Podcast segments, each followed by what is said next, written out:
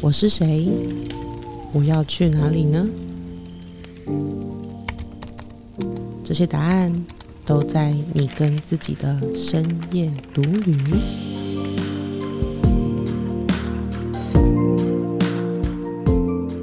说不出旅行的意义。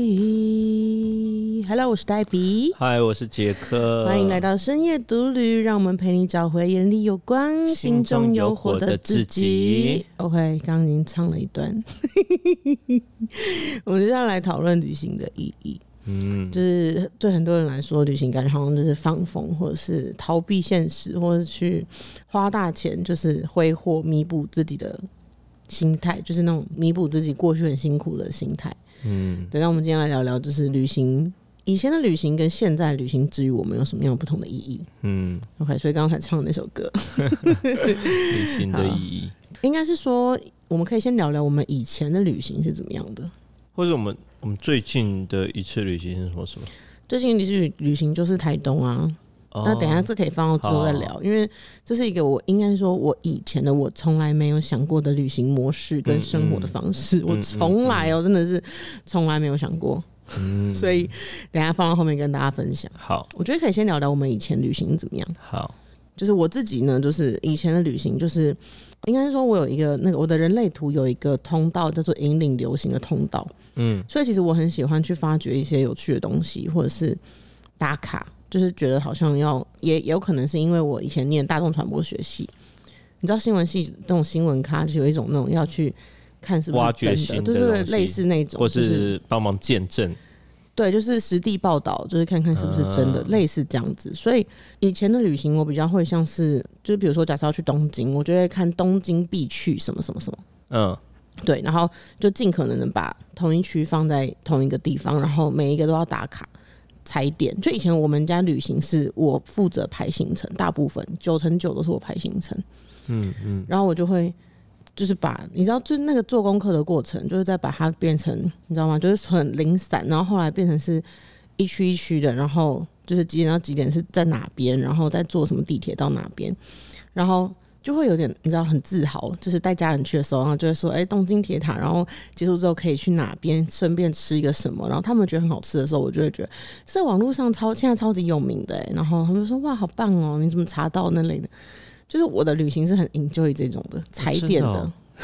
我不前知道以前。哎，没有你你认识我的时候，我已经开始创业，所以已经改改变了。对我认真不知道哎，就是我认识你之后，我们的旅行就不是这样啦，对，然后我而且一一开始还是我我这样做的，对，然后我我一开始的那个，我记得就那时候我考研究所的时候，因为我大四毕业应届嘛，就是大四上学期跟下学期中间不是有一个寒假嘛，那时候就是要考研究所的时候，嗯嗯。然后我的研究所考试就是在那个寒假一开始没过多久这样，反正总之就是我的那个我考台大跟政大嘛那时候，然后我考完台大的隔天，我们全家人就要飞纽约玩七天，哇，但七天真的很短啊，前后扣掉，然后调时差根本就没玩几天。但是哦就是对啊，我们那时候去玩七天，然后你知道吗？就是那时候那个我不是说我是负责排行程的嘛，所以我等于我没排，因为我在准备研究所考试嘛，所以我没排就大家都没排。我我弟就买那个纽约的书，因为以前就是还没有那么流行 Google Map 这这之类的，他要去成品书店买那个纽约，你知道吗？会有那种亮晶晶的一本书，嗯嗯嗯然后表方面写纽约这样。玩这样，对，然后我就说，哎、那你们先看一下规划一下。然后我弟弟们就拿那个便条纸贴说他们要去哪，然后他说我看完了。我说哈，我以为他会就是规划一下什么。他说我看完了啊。哦，他们就说我要去这些地方对我想去这些地方单点单点先把它记录起来，这样子。对，就是他们对他们来说规划就是他们觉得就是他们告诉我他们要去哪，嗯然后所以你知道吗？我的规划行程是我考完试的那那一天，隔天就要飞纽约嘛。我是在嗯飞机上，因为飞纽约要十几个小时，嗯，我是在飞机上拿着那本攻略，然后排那个行程。所以那个旅行就是那样子，就是以前的旅行的定义就是你你应该说旅馆就只是拿来睡觉用的，你不会在旅馆待太多的时间。你们那时候合家去也是这样的吗？合家 合家合家旅游也是这样吗？应该是说，就是我们就是不太会把回去饭饭店睡觉变成是一个主要的行程的一部分。嗯，就是通常回去饭店就是你知道吗？就是默认那叫什么？那叫默认嘛？就是我们头脑里面预设的旅行模式，就是一早出门，对，然后可能午餐在外面吃，然后晚傍晚的时候可能回来吃，或者是在外面吃，然后大概回饭店的时候都是那种六七点或八九点。嗯，对，就是以前的旅行是这种模式，然后就是会去每一个景点打卡，然后说什么什么必吃，然后排个队啊、拍个照啊之类的。嗯嗯，现在想起来觉得嗯有点累，可是以前确实就是这样子。我觉得大部分大家刚开始旅行的方式也是这样子，没错啊，就是踩点式了，然后就是如果新去的一个地方，然后也是想说把那些必玩的景点，然后在最少的时间内把它玩完。就是有点像是 checklist 这样。对对对对，CP 值要做到最高这样哦，因为难得来，就是会有一个一个那种，你知道吗？就是到哪里什么都要买来吃吃看，或是每个地方都要去，是因为会有一个潜台词，就是难得来，下次还不知道什么时候。对啊，然后或是比较我们年轻的时候，因为那时候反正就会比较觉得啊，旅行是比较奢侈的一个消费哦对嘛，对对对，坐飞机一次都是不知道多多都是上万，块啊，然后还有住宿啊，所以就不能那个不能浪费嘛，不能浪费时间，要把握时间，把握时间，把握机会，所以要把它塞得很满这样子。所以就进香团的概念。对对对，但啊我觉得我觉得你刚刚那个还好，就是还好什么意思？我以前我自己的旅行是到了极致，我跟你讲，听众朋友，就是每一次他以前讲他一开始刚认识的时候，可能是有那个恋爱滤镜，所以他在讲他旅游经历的时候，觉得哇好厉害哦。然后后来 就是在听的时候，觉得神经病吗？对啊，我那时候很奇我很纳我很纳闷，就是我们那时候刚认识的时候，我跟他讲这些旅游经历，他都很羡慕，然后用仰慕的眼神这样看着我，然后结果我们在一起之后，然后我想要用这样子的方式去旅行的时候，他就一脸嫌恶这样子，就没有，我觉得等一下你先跟大家分享你是什么类型的旅游，我们等一下再来，我再来解释为什么我原本从从很崇拜，后来变成很讨厌的。就是对我那时候很纳闷，非常纳 闷，就是你先跟大家介绍一下你的旅游的方式。好好好好好，我的旅游啊，我的旅游就是，反正我我人生比较是那种反差型。什么叫反差型？就是走极端路线，就是在我在人生二十岁到三十岁的这十年间，然后或是十八岁到二十八岁，差不多了。这十年间我没有出国，你说几岁到几岁？是就是差不多十年间，嗯，我没有出国旅游。当然我，我中间有去那个大陆，然后去工作，去上海工作这样子。对，但那不是不是旅游。那那比较像是就是换个地方，就是把你移到另外一个地方，然后再过平常的生活。对对对，我没有去旅游。嗯那所以，我中间有将近好真的快十年的时间我没有旅游。嗯嗯，没有旅游，然后所以那时候仅存的记忆就是小时候跟爸妈，然后那个参加那种旅行团这样子的方式，然后或是最后就跟姐姐，然后姐姐就是带那种自由行，然后姐姐安排所有的行程这样子。你看你就是那个搭便车弟弟。对对对对我就是我就是。然后对，后来真正开启我旅游的契机是啊，我那时候去英国念书，去伦敦嘛，伦敦念书。然后那时候我姐就跟我讲说。啊，你书念的好不好不重要，重点就是你一定要玩的够爽。因为他那时候他在英国念书的时候，他就是这样，就是他本来就是比较很聪明这样子，所以他也真的就是没有很认真的念书，他只要把她 每一科搞过了，然后能毕业，他其他时间就全部都花在旅游上面。嗯嗯嗯。啊，我刚开始不认同，我刚开始想说，看我在台湾是学霸、欸，我就是要去那里念念更多的书啊。对啊，我就是要让那边全世界见证我们台湾学霸是怎么样念书的。为什么脑中出现东亚病夫四个字？对啊，我那时候带着台湾的骄傲，你知道吗？怎么会有人这样子想啊？啊，那时候就很竞争性啊，竞争型人格啊，竞争型的心态啊，所以就就我就想说，语言比你们差又怎么样？我说我就是硬干我是，亚洲的骄傲。对我就硬干啊，我就把所有的东西背起来，这样子。对，然后他但是这跟旅游有什么关系？到到后来到了那边之后，发现啊，那我们学校里面就是我我们学校真的是全球前十，就今年还是排在那个全球第十大这样。啊，进去的那些每一个都是伦敦大学学院。对伦敦大学学院，就是每一个都是卧虎藏龙，那个那个变态怪物，所以你变成东亚病夫了。我真的变成东亚病夫。那个那个努力不是说什么你把它每一个字，然后课本里面，然后每天念书，然后就背得起来。不是，完全不是，不是亚洲的这一套念我书我。觉得比较像是那种，就是你不会游泳，然后突然把你丢到一个水里面，就你想要努力，你都无从，无从，真的无从，真的无从。然后会觉得好像有点快死掉感觉。对对对对对，就是，然后哦，我那时候好痛苦，真的好痛苦。然后我觉得书完全念不完，嗯完全念不完，然后我根本背不完，然后又加上英文那时候的英文程度没有那么好，然后我就每天都把自己窝在房间里面啊，或者窝在图书馆，然后想说用在台湾以前念书的那一套。你说躲起来，然后硬干看看看出去能不能跟他们比拼，这样就是因为我们都要写论文嘛，我们哦每、每两个礼拜，然后就要交一篇小论文。嗯嗯，哦，那个真的好痛苦，然后就是真的是无从准备这样子。呃，我那时候原本已经到了最忧郁、最忧郁，大概十二月的时候，嗯，对我们九月开学嘛，到了十二月，我真的好忧郁哦，嗯嗯，忧郁到不行了。然后那时候，哎、开始有我们一样是台湾人的那个同学，然后不是同班的，反正他他们就是有人约我说，哎、要不要出去走走这样？然后第一次就去了那个 bus，女生吗？对对对，然后去了 bus 巴斯这个城市，巴斯光年哦、对巴斯，但是它是那个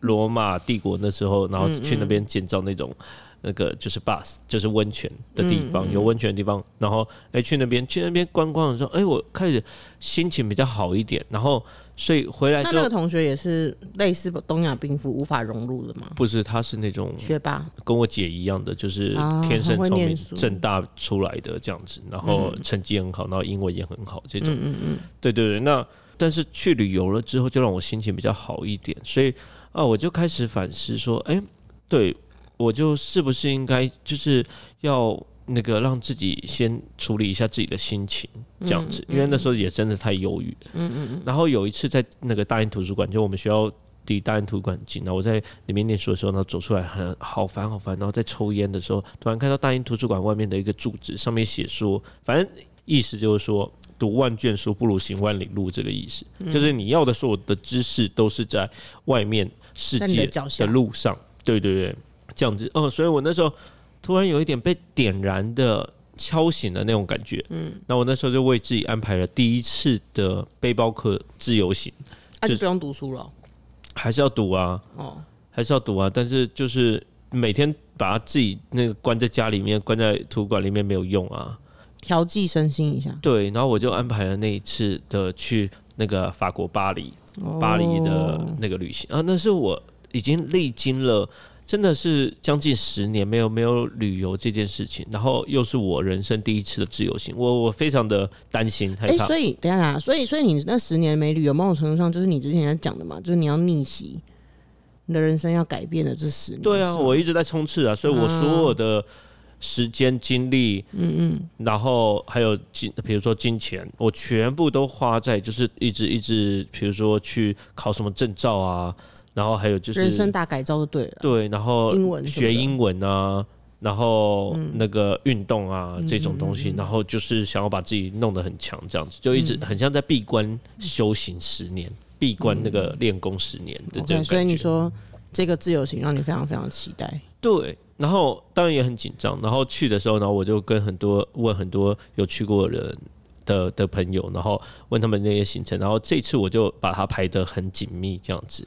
然后去的时候，呃，这一次真的是改变我的这个观念。嗯，改变我的观念是什么呢？就是我那这一次去的之前，我一直觉得我的英文非常的差，然后我的、就是我很沮丧，然后我平常在跟那个我们的科系很注重讨论，因为我们非常小班制，我们大概就二十人以下，十几个人这样子，然后每天都要大量讨论，然后就是你每一个人都要讲到话。对我好痛苦，我那时候好痛苦，话都讲不清楚这我种，懂，我懂，我懂，对，然后话都讲不清楚。真的讲不清楚啊，然后大家的口音又不一样，然后最最痛苦就会遇到印印度同学这样子，嗯，好痛苦。对，但那次去了法国巴黎之后，它是一个让我的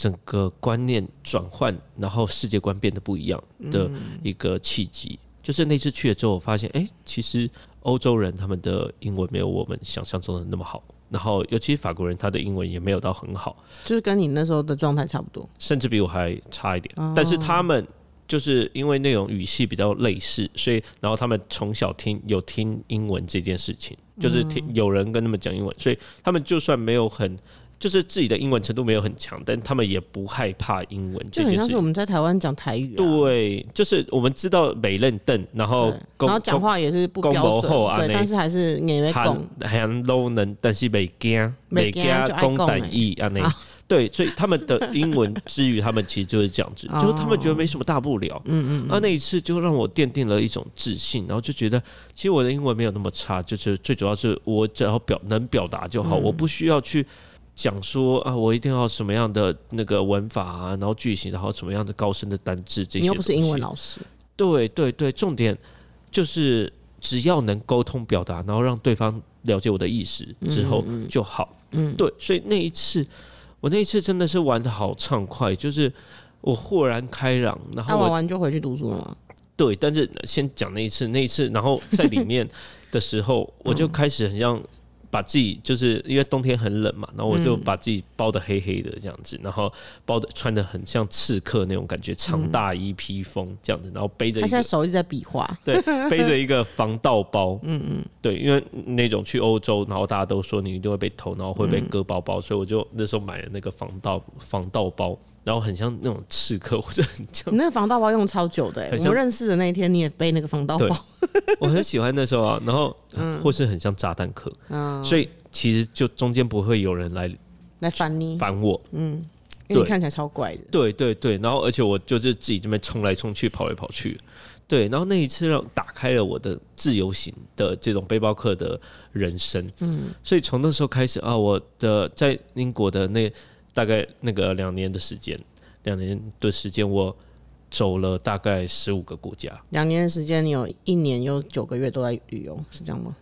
呃，没有，剩下的当然没有那么多了，就是那个平常也在伦敦里面，在伦敦里面，然后但是就我去了十五个国家。嗯，去了十五个国家。哎，等下来，我先暂停一下。我到现在还是觉得很酷，就这件事情，我还是觉得很酷。就是就是可以欧洲玩那么多国家，因为就是欧洲那个嘛，就是在欧洲里面自由进出，其实对他们来说，就是有点像是我们现在飞什么泰国那种概念，对不对？甚至更近，更近了。澎湖吗？还是什么的？对啊，反正就是在欧洲的内陆飞来飞去。对啊，对啊，内陆啊，这种感觉啊。对啊，我还我现在是觉得很棒啊，我没有觉得怎么样。对对对，然后反正那时候就开始，我就每一次就很喜欢自由行，然后就自己就规划行程。还有在读书吗？当然有啊。所以你，但是我那时候就改变信念，嗯，改变信念就是我知道怎么拼都拼不赢，所以 应该我是不用拼了，我只要求能过就好。就跟你姐一样啊。对，求能过就好。出去玩，然后我就把所有的精力，然后放在。呃，出去玩、体验生活上面，然后也确实就是我的英文真正练起来，就是在这些旅游旅游上面，还有就是去参加各种活动，就是那种语言交换的活动，然后跟人家交流上，对，就所以简单来讲，就是说，其实你那个英文变好这件事情，还是在当地跟他们生活，才真的就是把语言弄起来，而不是你以前所想的那种，就是死记硬背的那种。对啊，嗯，对对对对对，所以然后。对，然后也开始就是觉得，哎，这种生活形态很自由自在，就我想干嘛就干嘛这样子。嗯，那当初那时候安排行程也是嘛，就是因为那时候是学生嘛，所以就是经费都有限嘛。然后我都是买非常便宜的机票，我还有去抢那种十五欧元或者十五英镑的机票，多少钱？乘以三十，乘以三十或四十之间。这样子六百块台币嘛？对对对对对，天哪！反正都很便宜，他们内陆就是欧陆那边都很便宜，而且我们台湾人又有生根签证嘛，所以在里面就是很很自由自在这样子。嗯嗯，对，所以到哪里都很自由自在。然后我也有搭那种巴士啊，巴士，然后去到那个走海底隧道啊，或是上船，然后直接进到欧陆。你都自己一个人吗？都自己一个人。我那时候很喜欢，呃，但是别人很喜欢跟我，就很多人会跑来跟我，因为他长得帅。呃，第一个长得帅，然后第二个就是 呃，我看起来就是比较那种别人不会来惹我，就那种 bad ass，对，很安全 bad ass。因为因为亚洲人在欧洲还是东亚病夫啊，不是不要这种歧视我们。不是我的意思是说，就是因为身高的关系，然后跟皮肤啊人种的关系，所以在他们的眼里，我们比他们矮一点点。就我的意思是说，你刚刚讲的是不是说，在亚洲人在这个这个领域、这个环境之下，很容易被抢或者是什么？你刚刚讲的是这个吧？对，然后或者我刚刚的概念，对不起，我刚刚可能太激动，但是我就是，但我要讲的概念是这样。对对对，然后那个亚洲女生可能常常会被骚扰，对，就是他们希望可以跟炸弹客一起旅游，对他们就是会喜欢找我，然后就是一些对那个朋友啊、同学，他们会喜欢找我一起旅游，这样子觉得比较安全。我自己是喜欢自己一个人，为什么？那你因为不会觉得，当然你不会觉得说，就是你看到这个哇，这你然后你没有人可以分享，不会啊，我在 DOP 里面，我们自己的模型，我就是目标型，我就是哦没有完全没有想要分享啊。OK，好，我我只有单独跟，比如说有人请教我的时候，然后我会跟他分享。对，但是我没有想要什么打卡这种东西，没有啊。不是打卡、欸，是就是比如说你在一个什么古堡里面，然后你觉得很酷，然后你去探险，你不会希望说你身边有一个人，然后可以一起分享说，哎、你看这边这个东西，哇，好酷哦、第一个，我我不确定那个原因是什么，但是通常人家没有办法跟我有这种共鸣，哦，你也是没办法啊。我们又还没去过，谁知道？超酷 然后就是我的习性比较怪，我那时候、呃我特别喜欢逛古堡，就欧洲很多古堡，然后呃我好喜欢逛古堡，然后在古堡里面我自己会融入自己的剧情，就是呃我是在丧尸末日里面的那种生存生存者或者是幸存者或者是刺客这样子，然后我就在里面里面跑来跑去，然后我会把整个古堡都跑遍。所以大家可能就看到一个那个穿着黑黑不溜秋，然后那种那个刺客，然后感觉就是很像在电影玩里面，然后再跳来跳去、跑来跑去。你不是还会在里面睡觉吗？对，我会在里面睡觉。我跑累了，我就会找一个古堡的窗边，然后有阳光的，然后我就会靠在那种大窗台上面，然后躺在大窗台上面那边睡觉哎、。你就是那种去旅游的时候，我在逛这种古堡的时候会会吓到人的那种人，对就走过去他说靠，怎么那个跟在那边睡觉？对，然后我我也会在那边看 看小说，看小说或看书。好，就讲那么多，虽然很精彩，但你还没有讲到你的一个重点，嗯，就是穷游，然后要排的很密集这件事情，然后不睡觉的这个东西。对，就是对啊，所以我刚刚有提到，就是那时候那个经费很少嘛，所以我都是机票买的很便宜，然后我的住宿也买的非常的便宜。嗯，对我那时候那次去巴黎那时候的住宿、哦，我我是住一个小房间，小房间里面它里面塞了六张床。就是那种层架哦，层架，然后三 三层床这样子，三层三层，对，然后反正就六六个人，嗯六个人睡，然后很便宜，一个晚上呃大概不到五百块台币这样。嗯在在在巴黎哦，算在巴黎哦，巴黎市中心。对，那个就是圣心堂那边，圣心堂附近。然后那时候睡觉的时候，反正不管怎么样，就是洗澡、上厕所、睡觉，我的包包都要跟我扣在一起，嗯，对，都要跟我扣在一起这样子。嗯嗯对，然后那时候还有就是我有去杜拜玩，但那个杜拜玩的方式是什么？就是我问到一个非常酷、非常 CP 值超高的方式，就是我那时候原本要回，中间有回来台湾做那个两个礼拜的调研，就我写论文，写论文，就我的论文需要有访谈那些东西，嗯嗯嗯。我回来研究企业，然后那个中间的时候我在杜拜转机，然后杜拜转机，然后我就找那种转机时间最长的是两班两航班，然后我就办那个落地，就是我可以进来进去入入境杜拜的那个签证，然后等于说我哦，我在转机的过程中，就大概那个二十二个小时之间，我就完全不睡，我用二十二个小时把杜拜玩遍，就是从早玩到晚。那不会很想睡觉吗？不会，因为我在飞机上狂睡，还有在前一天我也有安排，就让自己睡饱。嗯所以那二二十二个小，还有那时候年轻，体力好，是重点吧？对，那时候年轻体力好，所以我就在那那个二十二个小时里面，然后把所有杜拜就是什么哈利法塔啊，然后进到那个什么什么市传统市场啊，然后各种大市场，然后还有就是要看的各种东西，然后全部看完，然后冲刺完之后再回去转机。再回去转机啊，然后回来台湾，然后做调研啊，这样子啊。哦，对啊，就是我很多的旅游都是这样子，就是用最最 CP 值最高的方式，所以我睡的真的都很便宜，就是我睡的都是找到那种，反正只要有一个地方给我睡，有一个床给我睡就好了。然后我那时候吃的也吃的很便宜，因为我那时候不再追求说我到底要吃的很高档啊，什么这东西，我最喜欢就是钻到那种各种小巷子里面，然后打开 Google Map，然后看到那个当地人最多的评论，然后最高的评论，那我就进去，然后都会发现那种真的是超级超级隐藏版的美食。嗯，就我不去看那种旅游的游记，而是我就喜欢看当地人往哪走。那通常其他人是不敢，就是比如说尤其亚洲人，他们是不敢的，就他们比如说看到怕被骗啊，或是怕怕被骗啊，或尤其是你到非洲啊，或者是那个埃及啊那种地方的时候，你绝对是那个不敢跟当地人走在一起，但我那时候我就觉得，哎、我不怕、啊，就是我也有被人家，自带那个啊刺客 style，我也有被人家，嗯比如说想要挑衅啊，然后我就不屌他、啊这样子、啊，或者我就跟他那边撞啊撞一撞，然后在那边就跑掉啊，这样子。对，然后所以我就喜欢看当地人往哪走，我就往哪钻，然后反正我自己一个人这样子，然后有危险我就跑得比别人快这样子。对，所以然后那时候就是很像每一次都在闯关。对。对，但是你知道吗？就是这边大家可以回忆一下我刚刚讲的，就是我的旅游比较是那种去享受，就是当地必吃，或者是去看一些当地要看的东西或那类的。然后像旅馆这种东西，就是我不会订很贵的，就是我还是会追求 CP 值。可是最重要就是它必须要干净，然后要有窗户，我一定要干净，我没办法睡在那种很怪的地方或很脏的地方。甚至之前我有一次去香港，然后住在那种很很繁华的地方，然后你刚刚讲的那个三层床嘛，我们那时候好像也是三层，还是还是两层的。然后就是四个人住在同一个房间里面，然后那行李箱没有办法打开，他就只能立着。然后你要拿东西，就是拉链打开，然后手伸进去挖那样。那我就有点没办法。所以你知道吗？就是听众朋友，我不是说真的鄙视他的那种旅游方式，而是我自己有我自己的追求。所以我一开始听到，一开始交往之前的时候，那时候认识他的时候，听到这些就会觉得哇，好酷。可是你知道吗？就交往之后，我们要一起旅游这件事情，它变成我的旅伴，就是这个穷游这件事情，可能复制到我的生命当中的时候，我就觉得 no，就是我不要。对，因为一次都没有，就是我不是因为你知道吗？你每一次就是都是那种，比如说我们去一个旅馆还是什么的，或是或是看电视，然后讲说什么旅馆的那个床上面有头发，那我就说超恶的，然后你就会用那种鄙视的语气说什么，那你真的没有办法跟我一起去旅游？他说说什么？我只要有个地方可以睡着就好了。我就觉得哇，天啊，你的标准太低了吧？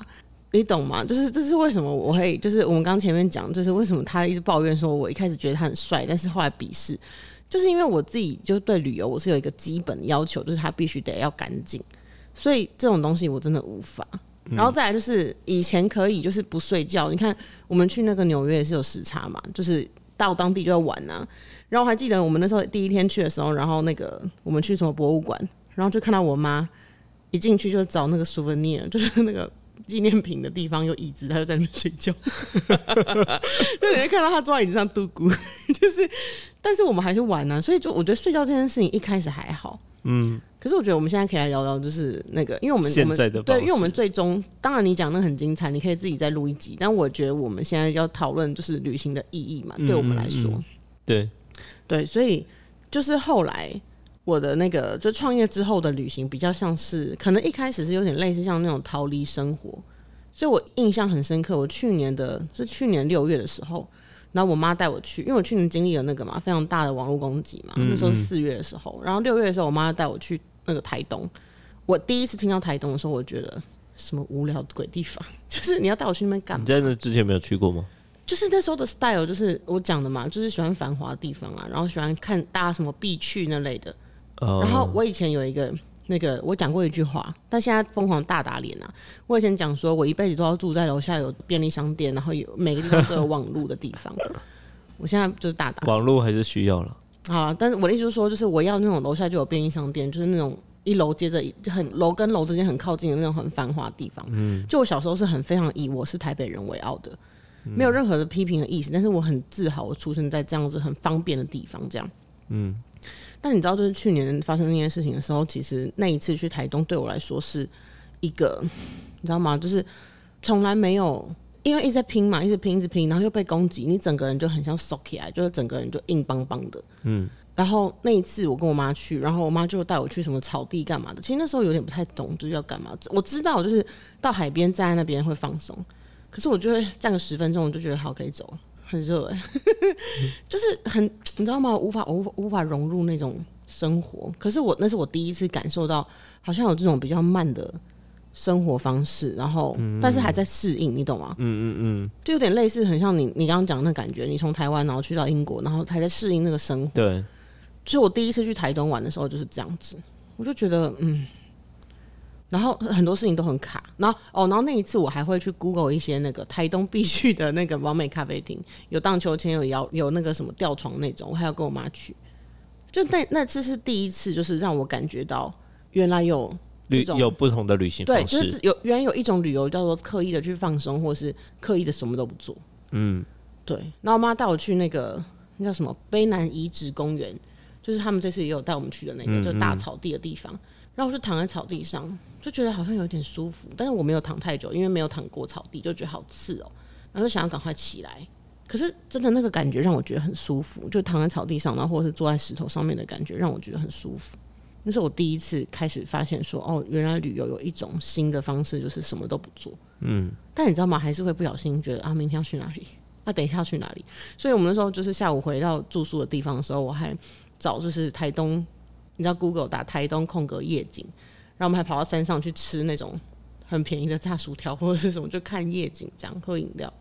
还是硬要去。嗯，你你自己的那个第一次的 relax 的这种什么都不做的旅游是跟我吗？什么都不做，就是比较比较放松，就是以放松跟休息为目标的旅游。你是跟我吗？是啊，是是是。我觉得第一个就是跟年纪有关，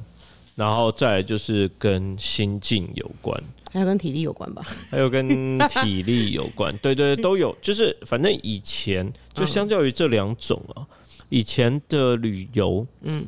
比较像是在观光。嗯嗯，观光，我觉得你用“观光”这个词非常精辟。所以就是要观光，既然是观光，所以就要把所有该看的、值得看的光全部观，对，全部都看过嘛，全部都看过，全部都踩过嘛。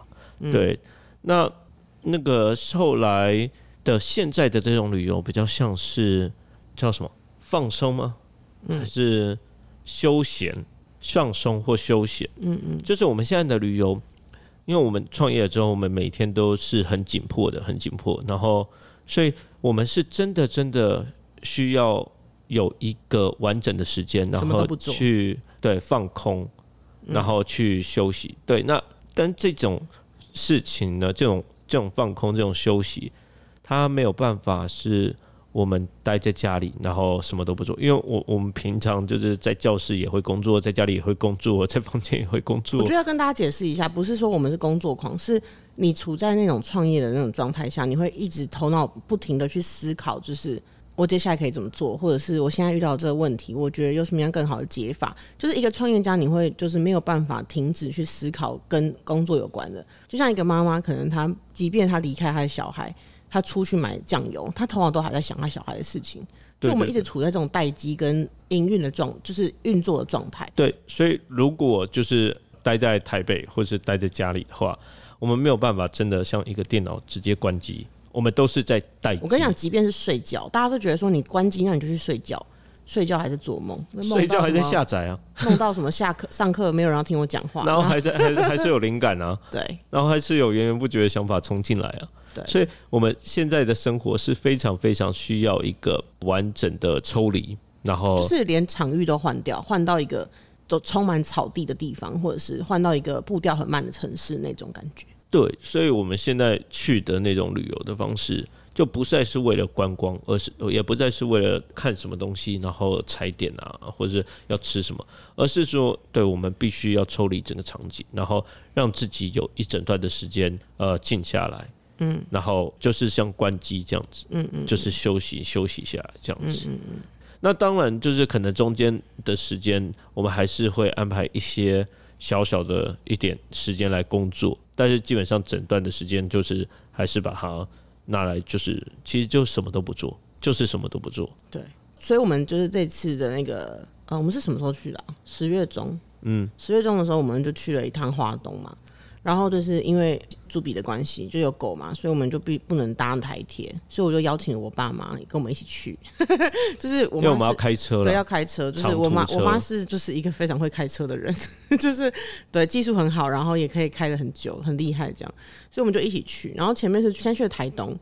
然后就是几天四天吧，然后再回来花莲三天这样。对，然后就是前面几天就是台东的时候，就是还是有去踩点啊。就是因为妈妈觉得那个嘛，要带我们去一些有趣的地方，或是那个民宿老板就会一直，你知道吗？那民宿老板真的很热心，就是他会跟你说什么，哎，那明天要去哪？你跟他讲你没没感觉，或是还没规划，他就贴就是大概十个连接以上的地图，然后跟你说有哪些地方可以去。因为他可能觉得我们还是去观光的，所以他就很热心，然后我们就会挑一两个去这样。可是后来我们就是因为妈妈他们回去工作嘛，就是他们从台东开陪我们开车开到花莲之后，他们就在花莲火车站坐火车回台北了。然后我们就一家四口，就是杰克、我、朱比跟啾咪在肚子里，然后我们就在开始展开我们在花莲的耍废之旅。就是我们这次住的是那个狗狗的民宿，狗以狗狗为主的民宿，对，那个民宿不是宠物友善哦，它是 for 宠物，对，宠物为主，是是人类友善。就是 他在那个房间里面有狗狗自己的一个区域跟一张床，然后楼下下来就是一片超大的草原，然后跟一个游泳池，所以那时候是候狗狗的游泳池，对狗的游泳池跟狗的草地，然后还有球，就是都是 for 狗，然后狗狗可以上上椅子，就吃饭的椅子，就是所有一切都是 for 狗，这样我们完全就在里面放松到不行。对。然后原本哦，就是黛比找到这间的时候，他既然做到这样子的那个规格，其实它是有比别间就是一般的宠物友善的旅馆，然后比较贵一点点。所以黛比那时候找到的时候，就我们要从台东出发去花莲的时候，嗯因为我们很早才很晚才找住宿啦，对，然后我那时候其实有点犹豫的，就是对我来讲，那个比价啊，然后 CP 值这件事情，就是它是有点根深蒂固，就是自动的导航对，自动自动会带入这样子。所以我刚才讲说那个晚上一个晚上四千，他就是说没有别间吗？对，就是在我的那个认知里面，其实我们可以找个两千多的就已经很好了，然后也有宠物友善，住也可以住得很爽，这样子，有必要找到这个四千吗？对他每次那个有必要都会让我觉得很想揍他。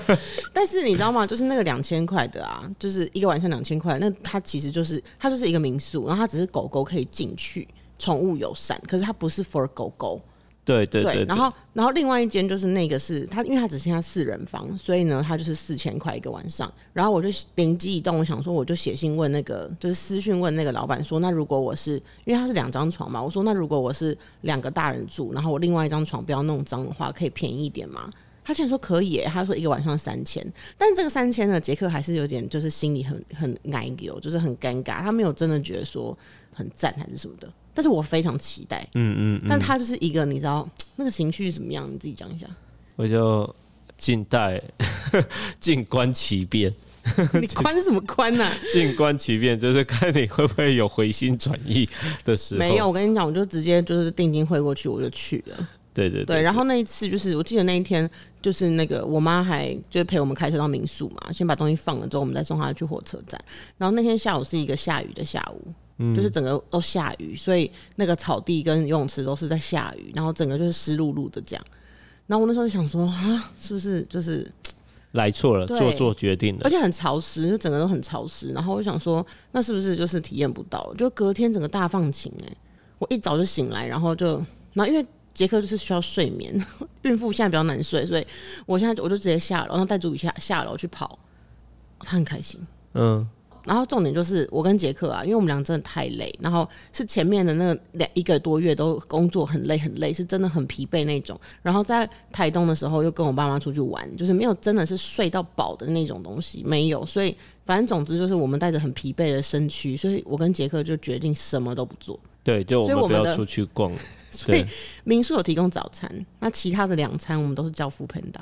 我们连饮料都叫，还有水果，水果切盘切水果的就直接都叫，全部都叫，然后就在房间里面看电视，然后看完之后吃饱就带朱比下去草地跑跑尿尿，然后再回房间睡午觉那类的，就是那个生活模式就是这样子。对，然后中间还有带朱比下去游泳。哦，对，然后我们还顺便游泳了之后，就是要回台北之前，因为游泳之后，然后那边可以那个嘛吹吹毛，我们就去帮他洗澡了对，就直接去洗帮他洗澡，然后在那边，嗯，然后也是花了两个多小时。对，但是就是后来我们那时候才发现，哎、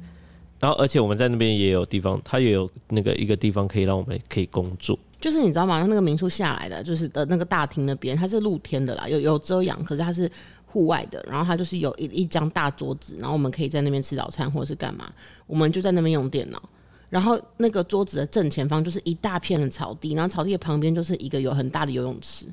我就很得意，就是我就跟杰克说不错吧，你看这可以用电脑。然后我们用电脑的时候，朱比就不会很无聊嘛，因为他就可以去草地那里跑，对，然后还游游泳，然后游泳完之后还那个就是就是吹头发，吹他吹他的毛。重点是他的宠物还有早早餐，还有鸡肉。对对对，我就跟杰克说，你不觉得很棒吗？对，然后我那时候也真的突然觉得真的很棒，很棒的那个意思是什么？很棒的原因是什么？就是那间民宿它满足了我们所有的需求。什么意思？就是如果我们原本去住一般的那种民宿，那比如说两千块、两千块的民宿，然后虽然便宜一点，但是可能睡完了之后，我们就得带朱比出去，然后找地方，然后先吃早餐。吃早餐，然后吃早餐的时候，然后可能他也会因为朱比会会比较躁动嘛，这样子，然后我们还要特别找那种宠物友善的早餐，然后找了之后，然后吃完早餐之后，然后我们要再带。比如说找一些景点，然后可以带朱比去遛狗、遛狗啊，跑一跑啊，发放电一下。然后放完电之后，我们因为我们开车回去民宿睡觉，或要睡觉的话，或是我们得找一个咖啡厅工作、工作，或是休息，然后干嘛的之类，就是我们得找那些景点。对，但是在这个民宿里面。就是我们所有的这些食衣住行娱乐，全部都包在里面。对啊，然后肚子饿就叫外送啊。对，然后反正我们我们就是工作了一下。我们那天早上还有跟学员面试，因为你你误排了。对对对对，误排了。但是刚好那边也也有适合，就是适合我们的地方。对对，然后我们就很顺理成章的，很很很顺利的，然后面试完，面试完，面试完之后就上去继续睡嘛。对，然后继续睡了之后，然后就下来，然后带朱比去跑，然后跑完了之后，然后就去游泳，游泳然后就洗澡，所以所有的东西。然后洗完澡我们就回房间，然后叫福喷打，然后看电视，对，然后睡午觉，就是所有的需求都在这个民宿里面啊，被被包含进来。所以那那一次就觉得，哎，对，真的很舒服。我就说，你不觉得那这样一个晚上三千块很便宜吗？对，因为我们如果是住别的民宿的话，然后我们这些还是得去找这些。活动地点，然后那些耗费的精力，然后还有花费的钱，一定超过就是这个价格。对，然后所以我那时候突然惊觉，哎，这个真的很便宜，很划算，CP 值很高，然后又很轻松。对，然后我们隔天还续住了一天，本来要回来，然后后来又再加住一天，因为觉得好像还没放松够。对，所以那一次就是，哎，突然让我们觉得啊，什么都不做，这种感觉很棒。然后很放松，那你觉得这就是旅行的意义吗？我们现在的旅行的意义？对，就是旅行对我们来讲，我们是要就是让我们抽离一下，抽离就是我们的创业人生。对，第一个，然后第二个呢，它就是真的能够让我们关机，然后放松。嗯，对，关机然后放松。还有没有？其实我觉得就是对，就是一个是抽离，然后一个是放松，另外一个就是，其实我觉得旅行这件事情就是一家人，就是跟你在乎的人，不管是情侣、另外一半，或者是家人，或者是朋友，就是我觉得旅行就是有一句话叫做“有你的地方都是家”嘛。就我觉得其实就是旅行这件事情，现在对我来说就是我们一家人，然后就是不管是我们四个人的小家，或是连同我爸妈，甚至是连我弟弟们的这个家族。就是我觉得一一家人去旅行这件事情，真的，我现在不会去想说我要跑点或什么的，而是在这个旅行当中有没有每一个人的需求都被包含，然后换一个地方，就是我们去体验。所以你看，我们在那里跑那个草地什么的，我们还是被叮的满脚都是小黑蚊的包。可是，在那个体验的过程当中，我觉得就是每一个人都会包含进来。就是孕妇嘛，孕妇啾咪就想睡觉，我们就回房间，我跟我自己就回房间睡个午觉。然后杰克想要陪朱比带朱比尿尿跑跑就下去，然后要吃饼干就拿他们的饼干回房间吃，然后要划手机就划手机，然后朱比就是可以跑又可以游泳又可以干嘛还能吃鸡肉，就我觉得旅行的意义好像是应该是你跟你在乎的人，然后我们去体验生活，不一定要是多高大高大上，可是在这个旅游的过程中，每一个人的体验都会包含进去，这是我觉得现在嗯旅游的真谛。就是我们我们想要的对旅行的方式，还有就是我们想要的对，就是旅游对我们的真谛这样子。所以那时候其实本来很想说，就是那个嘛，就是台东、花莲、宜兰。本来还想说，就是宜兰要去哪里。然后其实我们本来如果要去宜兰的话，我们可能就会去那个罗东公园，有一个公园是可以跑跑的。然后另外一个就是那个传艺中心，因为有狗嘛，就狗狗狗可以进去。就是有人会觉得说啊，那那个什么景点你们没去吗？就现在真的就对我们来说，那些东西都不重要。最重要的是，就是可以带朱比，就是因为朱比就是我们的一一家人嘛，所以就是可以把它包含进去，然后我们一家人可以开开心心的，就是留下美好的回忆就够了。嗯，对，对，所以我觉得就是体验这件事情。嗯，所以即便就是哦，下一次可能从三千块可能会变五千块。可是如果说那个东西里面的东西是让让我们，我也想过啊，就是我们可以去住那个花莲，我记得有一个什么忘记什么旅馆，就是真的饭店哦，然后可能就是七八千一个晚上，还是一万，可是它是有那个整，你可以在里面逛很多东西，然后狗狗都可以进去，然后还可以体验。就是下一次，我觉得或许这种我也会想要去尝试看看。对哦，我刚刚想到那个差异了。嗯，重点不是享受，就是以前大家可能会用享受这件事情，嗯嗯，然后去讲说，呃，去看说它的那个价格值不值得，CP 值够不够高。但是对我现在对我们来讲，更多的就是能包含更多的体验，对，就不一定要很高档的享受，而是能包含我们所有的，对，刚刚讲的所有人。每一个成员都很快乐，对的这种体验都很有就 y 的旅行的，对，才是我们真正想要的。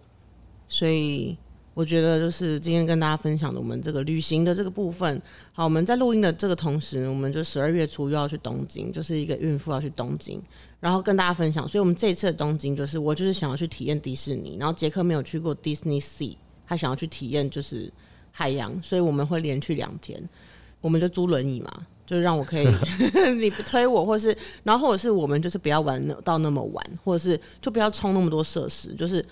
大家都可以开心，对，就这最重要。对，就是进去然后体验在迪士尼那种梦幻的感觉。对啊，看烟火啊，或者是看游行啊什么的，就是就是对啊。你看，即便是我们现在要去的是东京这种繁华的地方，也跟我就是十几年前，就是小时候或是年轻的时候去是完全不一样的体验。嗯。所以今天我跟杰克的这个新的对于旅行的新的定义就分享给大家。OK，如果你也是这样子，就是年纪到了，或者你也在创业，然后开始跟我们一样是走这种就是慢活体验类型的旅游，好，也欢迎你跟我分享。好，喜欢这节目的话呢，记得订阅我们，留言打五颗星。那我们就下一集再见喽，拜拜，拜拜。